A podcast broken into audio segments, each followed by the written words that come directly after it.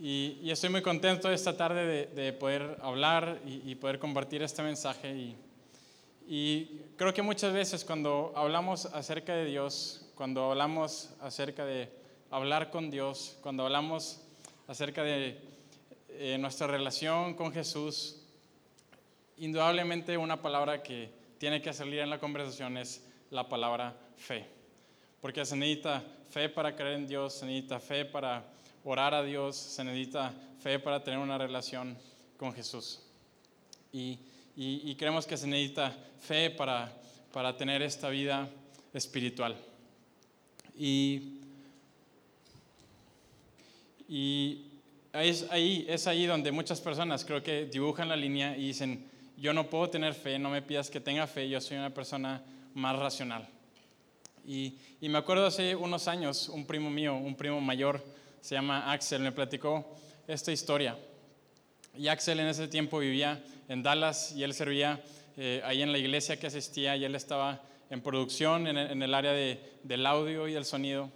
Y hubo un domingo donde eh, le impactó mucho la predicación que se estaba dando y él estaba bien metido y, y terminaron la predicación con una oración larga y él estaba concentrado en la oración, estaba metido orando en ese momento y, y mientras estaba orando, de repente escucha una voz que le dice, Axel. Y, y él como que se saca de onda, pero continúa orando y, sigue ahí metido y, otra vez, Axel. Y él se empieza a emocionar y, Dios, eres tú el que me está hablando. Y, por una tercera vez, Axel ayúdanos en la consola, te necesitamos, por favor. Y, se cortó su momento de inspiración para poder hablar con Dios. Pero creo que la fe es algo que necesitamos. Y, creo que cuando nos hacemos la pregunta, bueno, ¿y qué es la fe? Creo que de, de manera cultural podemos creer que la fe, especialmente la fe en Dios, es una fe ciega. Es una fe eh, que es similar a dar un paso en la oscuridad esperando y creyendo que va a haber un escalón que pueda soportar mi pie. Y con esta definición de tener una fe ciega, creo que muchas personas le dan la espalda a la fe y terminan dándole la espalda a Dios. Pero quiero que en esta mañana nos preguntemos y, y, y podamos ver qué es lo que dice la Biblia, qué, qué significa no tener la definición que creemos tener de fe, sino cómo es que la Biblia define la fe.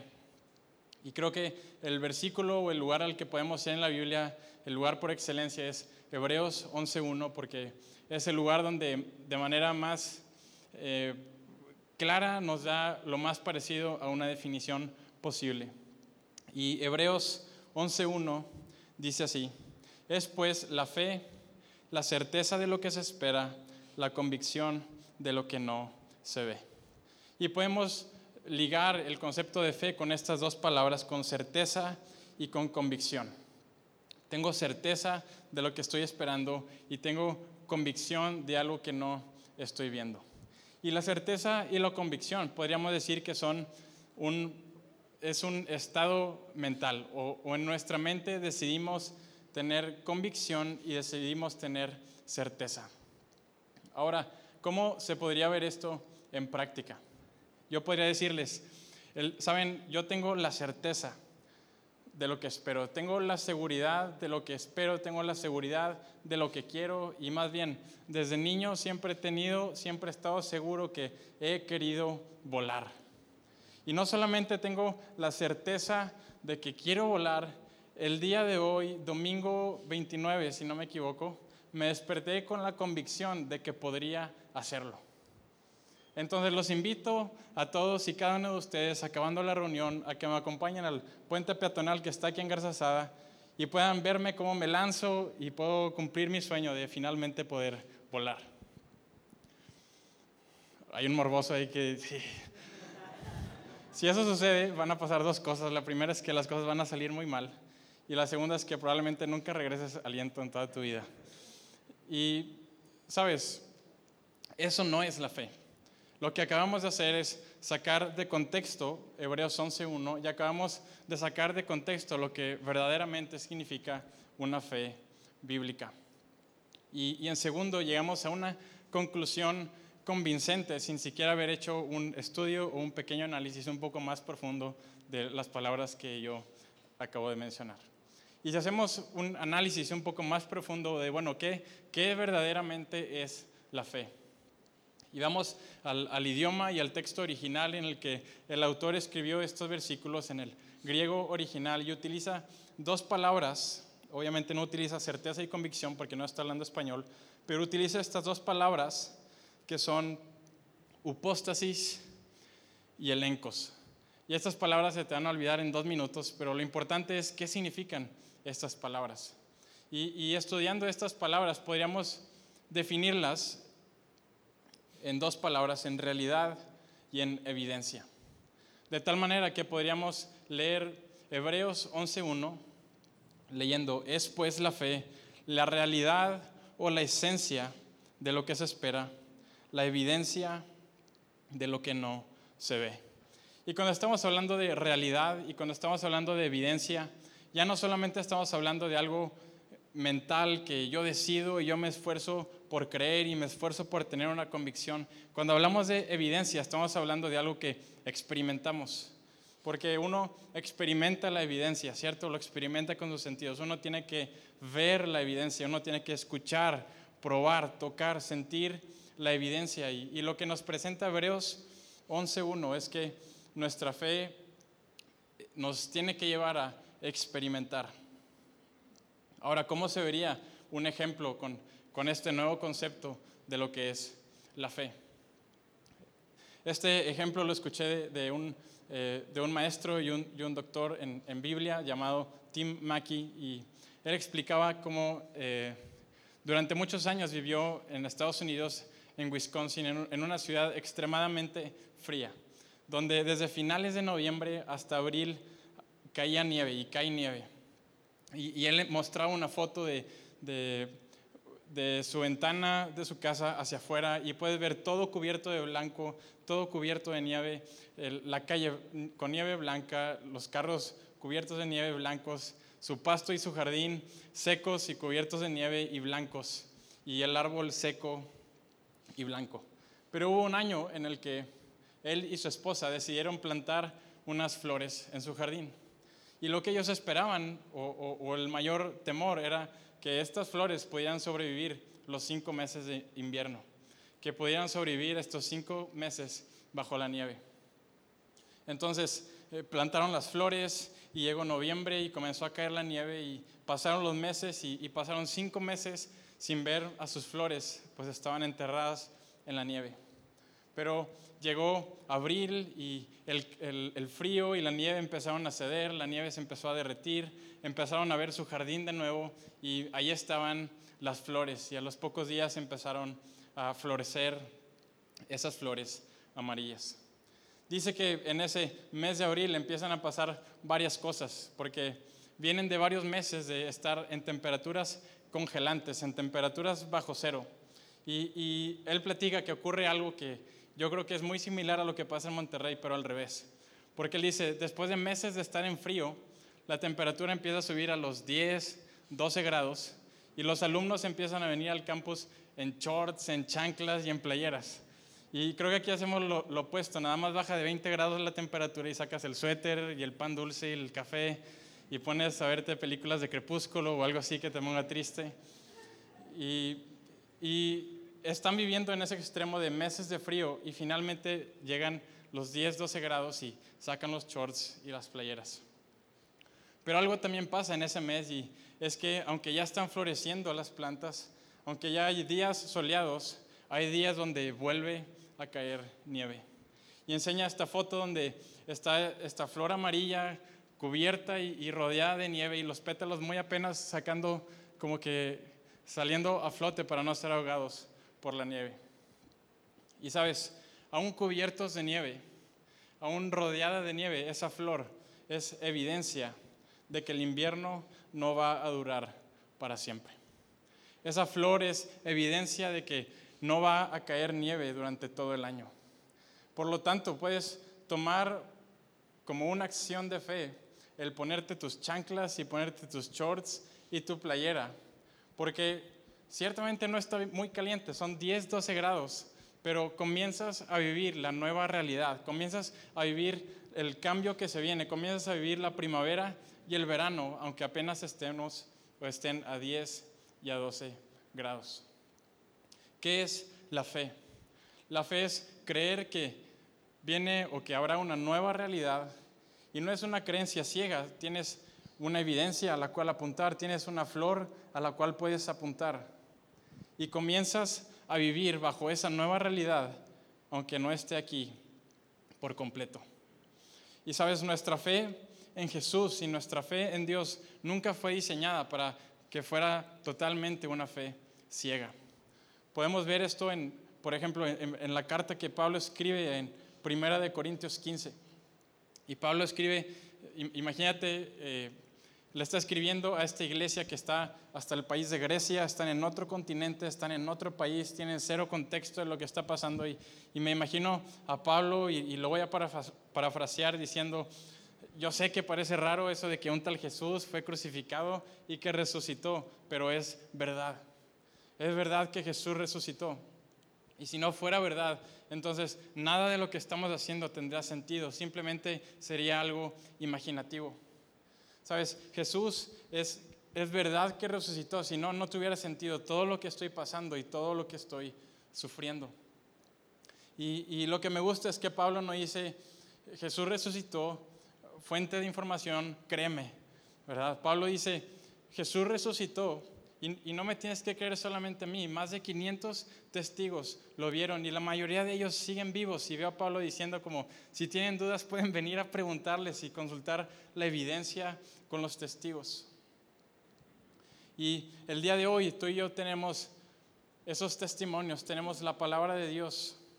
No solamente tenemos la palabra de Dios, podemos, tenemos la oportunidad de estar en una comunidad y estar en una iglesia rodeado de personas con las cuales podemos tener una conversación. Una conversación en la que nos digan qué es lo que Dios ha estado haciendo en sus vidas. Y nos pueden mostrar su jardín y pueden mostrarnos las flores y, la evidencia de lo que Dios ha hecho. Y, y quizás no es perfecto y quizás aún hay algo de nieve alrededor, pero es evidencia de lo que Dios ha estado haciendo en la vida de cada uno de nosotros. Tenemos la Biblia, podemos pertenecer a una comunidad y también puedes estudiar la obra y el trabajo de aquellos hombres y mujeres que dedican sus vidas y sus carreras a poder testificar la realidad de Jesús. Y lo hacen desde una perspectiva histórica y más académica como Paul Mayer o desde una perspectiva más filosófica como muchos grandes filósofos mucho más inteligentes que yo. Pero, ¿sabes? Tenemos una flor a la cual apuntar y ver la evidencia de lo que Dios ha hecho. Ahora, porque el mensaje se podría acabar aquí, pero porque yo me conozco y, tal vez les pasa a ustedes, podemos tener todas esas opciones en la mesa y aún así estamos en un punto de nuestra vida donde decimos, Dios, no tengo nada, no tengo ninguna flor a la cual apuntar. No tengo ninguna evidencia a la cual pueda voltear a ver y saber que tú estás aquí conmigo. ¿Y qué sucede en esos casos? Creo que la Biblia nos enseña el caso de, un hombre que vivió algo similar y este hombre fue Abraham. Y Abraham es un hombre que, su historia en la narrativa bíblica viene hace miles de años. Su, historia viene en el libro de Génesis, en el primer libro de la Biblia. Y aún y cuando está iniciando la historia, ya nos deja bastante claro que hay bastante maldad en el mundo. Y Abraham no es la excepción, él tiene sus errores, tiene sus engaños, tiene sus mentiras, pero aún con todo eso puede permanecer cerca de Dios. Y Dios lo bendice con una promesa. Y Dios le dice a Abraham, en medio de toda esa maldad, mi deseo es bendecir y mostrarle al mundo mi amor. Y lo voy a hacer a través de una nación. Y la promesa que yo te hago, Abraham, es que esa nación, tú vas a ser el padre de esa nación y tu descendencia serán como las estrellas del cielo que no puedes contarlas. Entonces Abraham recibe muy contento su promesa y empiezan a pasar los años y Abraham no tiene hijos y siguen pasando los años y siguen pasando los años y siguen pasando los años y Abraham se está haciendo viejito y Abraham todavía no tiene hijos. Y en ese momento de la vida de Abraham es donde podemos leer en Romanos 4:19, hablando acerca de Abraham, dice, y no se debilitó en la fe al considerar su cuerpo, que estaba ya como muerto, siendo de casi 100 años, o la esterilidad de la matriz de Sara. Tampoco dudó por incredulidad de la promesa de Dios, sino que se fortaleció en fe, dando gloria a Dios. Y me imagino a Abraham eh, parado y, buscando a su alrededor, buscando una flor, buscando una evidencia, y lo único que Abraham puede ver es su cuerpo ya casi como muerto. Y voltea a, su lado y ve a su esposa, y lo único que ve en su esposa es la esterilidad que ha estado con ella tanto tiempo. Y me imagino Abraham en este momento de su vida donde no tiene nada, no tiene ninguna evidencia, no tiene ninguna flor, no tiene nada en lo que pueda sentar su fe, no tiene nada a lo cual pueda aferrarse, solamente se quedó con las palabras que un día Dios le dio. Y tal vez nosotros estamos pasando por una temporada similar donde no tenemos nada a lo cual podamos aferrarnos, solamente tenemos las palabras que un día Dios nos dio. Pero lo que yo creo es que esas palabras son todo lo que necesitamos.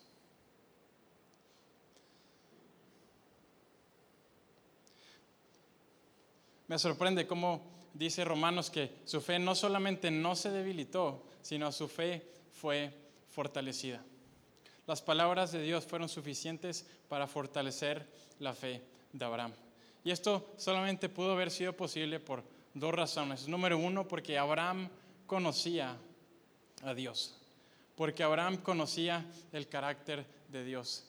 Cuando tú conoces a alguien y, te ha mostrado su lealtad, puedes confiar en él no importa la circunstancia. Yo conozco a Mau y si Mau me pide las llaves de la camioneta, ya se las puedo dar sin saber a dónde la va a llevar, porque confío en él.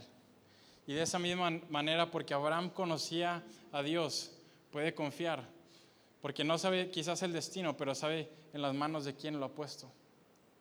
Y Abraham, número dos, estaba seguro que la promesa que él tenía no se la había imaginado, sino había salido de la boca de Dios. Y tal vez estamos todavía en un lugar distinto al de Abraham, donde no tenemos nada a nuestro alrededor y tampoco tenemos siquiera las palabras de Dios. Pero estoy seguro que si estás aquí en esta tarde es porque Dios ha querido y sigue queriendo iniciar una conversación contigo. Sabes, Jesús enseñó en, en, el Sermón del Monte, uno de los momentos más importantes de las enseñanzas de Jesús, enseña esta lección donde dice, Amplia es la puerta y amplio es el camino que lleva a la perdición, pero estrecha es la puerta y estrecho es el camino que lleva a la vida. Yo hoy ni siquiera quiero enfocarme en la parte de amplia puerta o estrecha puerta, o el día de hoy quiero enfocarme en que nuestra fe no puede verse como una puerta que un día cruzamos, nuestra fe tiene que verse como una puerta y un camino que seguimos caminando en el cual seguimos andando. Creo que todos podemos imaginar a alguien que, que vive de las glorias del pasado. Alguien que dice, no, cuando yo estaba en la prepa, no, cuando yo estaba en la carrera, no, cuando, cuando hacía deporte, era galán, era galán con las chavas. Y, y vemos personas diciendo eso en sus 50, pero vemos personas diciendo eso en sus 20, ¿verdad? Y bro, hay esperanza, ¿verdad? Hay un futuro. Y creo que muchas veces nuestra fe se ve de esa manera. Es que antes, cuando Dios hablaba conmigo, antes cuando en el congreso que fui en el 2009, ahí Dios habló a mi vida. No, la, la, música de ahora no, la música de antes, esa era la que tocaba aquí el corazón. Pero no es una puerta, es un camino en el cual tenemos que seguir caminando. Y, y una pregunta que retumbaba en mi cabeza y, y retumbaba hacia mí mismo era si el día de hoy no estás en el camino, realmente pasaste por la puerta.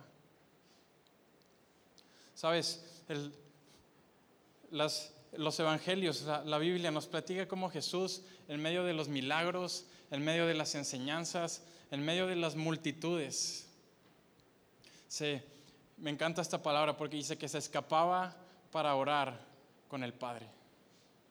Se escapaba para orar con el Padre. Y, podemos ponernos muy teológicos y ver un estudio de la importancia de la oración y un estudio de por qué es importante que tú ores y que yo ore, pero simplemente quiero poner sobre la mesa que Jesús se escapaba a orar con el Padre simplemente porque Él lo amaba. Porque Él amaba al Padre. Y me preguntaba, ¿cuándo, ¿cuándo fue la última vez que en medio de la multitud me escapé para tener un momento con Dios, para tener un momento con el Padre, con el Padre, simplemente porque lo amo. Y, y cuando hablamos de amor, no se trata de que ah, tengo que esforzarme a amar más a Dios, amar más a Dios, amar más a Dios. Me voy a ir a comprar a, a unas pastillas para amar más a Dios y suplementar mi alimentación. El amor hacia Dios es, es, es una respuesta. Me acuerdo cuando éramos niños y, teníamos una alberca eh, inflable, chiquita, muy chiquitita, así como a la rodilla me llega ahorita, me llegaría ahorita. Y la única manera de estar totalmente mojado en esa alberca era si te acostabas así, ¿verdad? Y, si estás medio narizón, la nariz la tenía seca todavía. Y, lo que jugamos en esa alberquita era hacer, hacer olas y hacemos olitas allá adentro. Y algo que me gusta es es el mar, son las olas, es la playa. Y, me gusta de repente ver eh, este programa de pesca mortal de los barcos en Alaska luchando contra las olas y, ver videos de, barcos que están, ves olas de dos metros levantarse y olas de cinco y de diez y de más de 20 metros levantarse y, los barcos, estos pedazos de fierro se van retumbando y van caminando entre las olas y, ves la, lo poderoso y la majestuosidad del mar. Y creo que muchas veces el, el, amor que tenemos para con Dios se ve como esas olitas que intentamos levantar en la alberca. Cuando estamos encerrados, cuando estamos esclavizados y, y, solamente podemos levantar estas pequeñas olas, solamente puedo entregar este pequeño amor hacia Dios. Pero cuando somos libres y cuando estamos a mar abierto, Sabes, el mar no tiene que esforzarse en crear esas grandes olas. El, mar, el océano no tiene que esforzarse para levantar las aguas hacia el cielo, porque no es el mar el que levanta las olas, son los cielos, es la luna, la fuerza de la luna y la fuerza de la gravedad de la luna es lo que jala las aguas, es lo que jala las mareas. Y de la misma manera es, es la belleza y es la virtud de Dios la que nos jala hacia Él y, y lo que despierta un amor de nosotros hacia Él.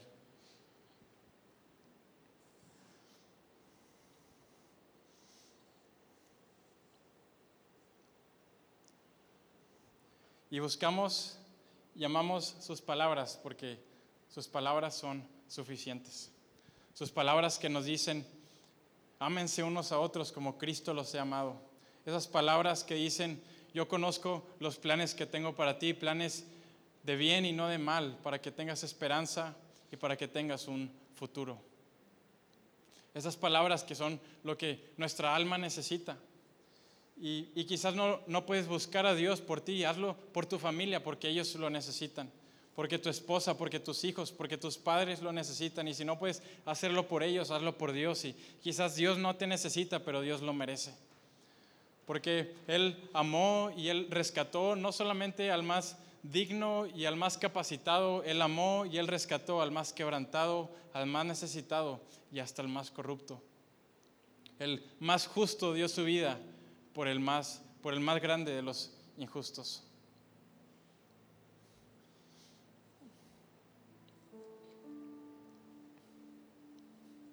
La fe que, de la cual nos habla Hebreos no es una fe que simplemente ocurre en la mente que simplemente ocurre en el corazón, como una evidencia que vemos. La, fe bíblica va mucho más allá. Y Hebreos 11 nos lo explica y nos lo continúa explicando, y, no con definiciones, sino nos lo explica con la vida de personas. Y, y, si algo te quiero invitar es que leas Hebreos 11 en tu casa esta semana. Voy a leer un pequeño fragmento de lo que es Hebreos 11 y, y quiero que pongamos atención en, ¿Para qué se utiliza la fe? ¿Qué, causó la fe en la vida de estas personas? Y dice así Hebreos 11, Por la fe, Abraham, cuando fue llamado para ir a un lugar que más tarde recibiría como herencia, obedeció y salió sin saber a dónde iba. Por la fe se radicó como extranjero en la tierra prometida y habitó en tiendas de campaña con Isaac su hijo y Jacob su nieto, herederos también de la misma promesa. Porque esperaba la ciudad de cimientos sólidos de la cual Dios es arquitecto y constructor. Fue por la fe que cuando nació Moisés, sus padres lo escondieron durante tres meses. Vieron que Dios les había dado un hijo fuera de lo común y no tuvieron temor a desobedecer la orden del rey que decía que tenían que matarlo. Fue por la fe que Moisés, cuando ya fue adulto, rehusó llamarse hijo de la hija del faraón. Prefirió ser maltratado con el pueblo de Dios a disfrutar de los placeres momentáneos del pecado consideró que era mejor sufrir por causa de Cristo que poseer los tesoros de Egipto, pues tenía la mirada puesta en la gran recompensa que recibiría. Fue por la fe que Moisés salió de la tierra de Egipto sin temer el enojo del rey. Siguió firme en su camino porque tenía los ojos puestos en el invisible. Fue por la fe que Moisés ordenó que el pueblo de Israel celebrara la Pascua y rociara con sangre los marcos de las puertas para que el ángel de la muerte no matara a ninguno de sus primeros hijos varones. Fue por la fe que el pueblo de Israel atravesó el mar rojo como si, como si estuviera pisando tierra seca, pero cuando los egipcios intentaron seguirlos, murieron todos ahogados. Fue por la fe que el pueblo de Israel marchó alrededor de Jericó durante siete días y las murallas se derrumbaron. Fue por la fe que Raab la prostituta no fue destruida junto con los habitantes de su ciudad que se negaron a obedecer a Dios, pues ella había recibido en paz a los espías. ¿Qué más voy a decir? Me faltaría tiempo para hablar de Gedeón, Barak, Sansón, Jefté, David, Samuel y los profetas los cuales por la fe conquistaron reinos, hicieron justicia y alcanzaron lo prometido, cerraron bocas de leones, apagaron la furia de las llamas y escaparon del filo de la espada. Sacaron fuerzas de flaqueza, se mostraron valientes en la guerra y pusieron en fuga ejércitos extranjeros. Hubo mujeres que por la resurrección recobraron a sus muertos. Otros, en cambio, fueron muertos a golpes, pues para alcanzar una mejor resurrección no aceptaron que los pusieran en libertad. Otros sufrieron la prueba de burlas y azotes, e incluso de cadenas y cárceles. Y fueron apedreados, aserrados por la mitad, asesinados a filo de espada, anduvieron fugitivos de aquí para allá, cubiertos de pieles de oveja y de cabra, pasando necesidades, afligidos y maltratados. El mundo no merecía gente así. Anduvieron sin rumbo por desiertos y montañas, por cuevas y cavernas. ¿Sabes? La fe que nos presenta Hebreos 11. Es una fe que tal vez comienza en nuestra mente, que tal vez comienza en nuestro corazón, pero solamente se completa con acciones y con decisiones. Solamente se concreta cuando tú y yo decidimos vivir la voluntad que Dios tiene para cada uno de nosotros.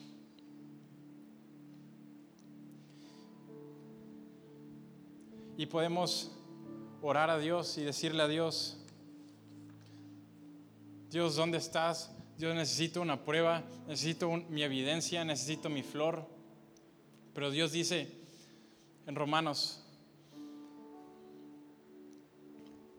la creación misma espera ser liberada de la corrupción que la oprime, esperando llegar a la gloriosa libertad de los hijos de Dios mientras le decimos, y lo hice sonar como que oramos muy seguido, pero oramos una vez al mes, Dios, ¿dónde estás? Dios nos responde y nos dice, la, la creación te está esperando a ti. La creación entera está esperando a que seas lleno de mi gloria, a que seas lleno de mi amor y que seas lleno de mis palabras.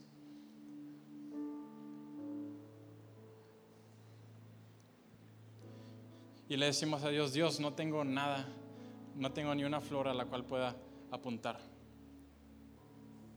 Hay, hay, un, hay un desierto en, en California, en Estados Unidos, llamado Death Valley, el Valle de la Muerte. Y este es uno de los lugares más secos y, más calientes. Se considera uno de los lugares más calientes en toda la tierra junto con los desiertos africanos, junto con los desiertos de Medio Oriente y junto con tu carro saliendo de aquí probablemente. Y, se llama Valle de la Muerte porque es muy difícil que algo pueda sobrevivir ahí. Pero en el, en el 2005 ocurrió algo que ocurre una vez quizás cada década. Y, y en el 2005 cayeron lluvias donde no habían caído lluvias. El, el, aire no estuvo tan seco y tan caliente. Y ocurrió algo a lo que llamaron Super Bloom. Y y el valle de la muerte fue lleno de vida. Y, podemos aprender que el valle de la muerte realmente no está muerto, solamente está dormido. Y quizás tú llegaste el día de hoy creyendo que tu alma, creyendo que tus sueños, que tu esperanza estaba muerta. Pero para el Dios que de su aliento nos da vida, no existen los valles muertos solamente existen los valles dormidos. No existen las almas muertas, solamente existen las almas dormidas que están esperando a ser despertadas. Y así como en el valle de la muerte, solamente las semillas que durante tanto tiempo el, el viento fue llevando poco a poco, solamente esperaban un poco de lluvia para recobrar vida. Así las palabras que Dios ha puesto y sigue poniendo en nuestros corazones. Solamente es necesaria su presencia, que es como esa lluvia que llena nuestros corazones y permite que recobremos vida.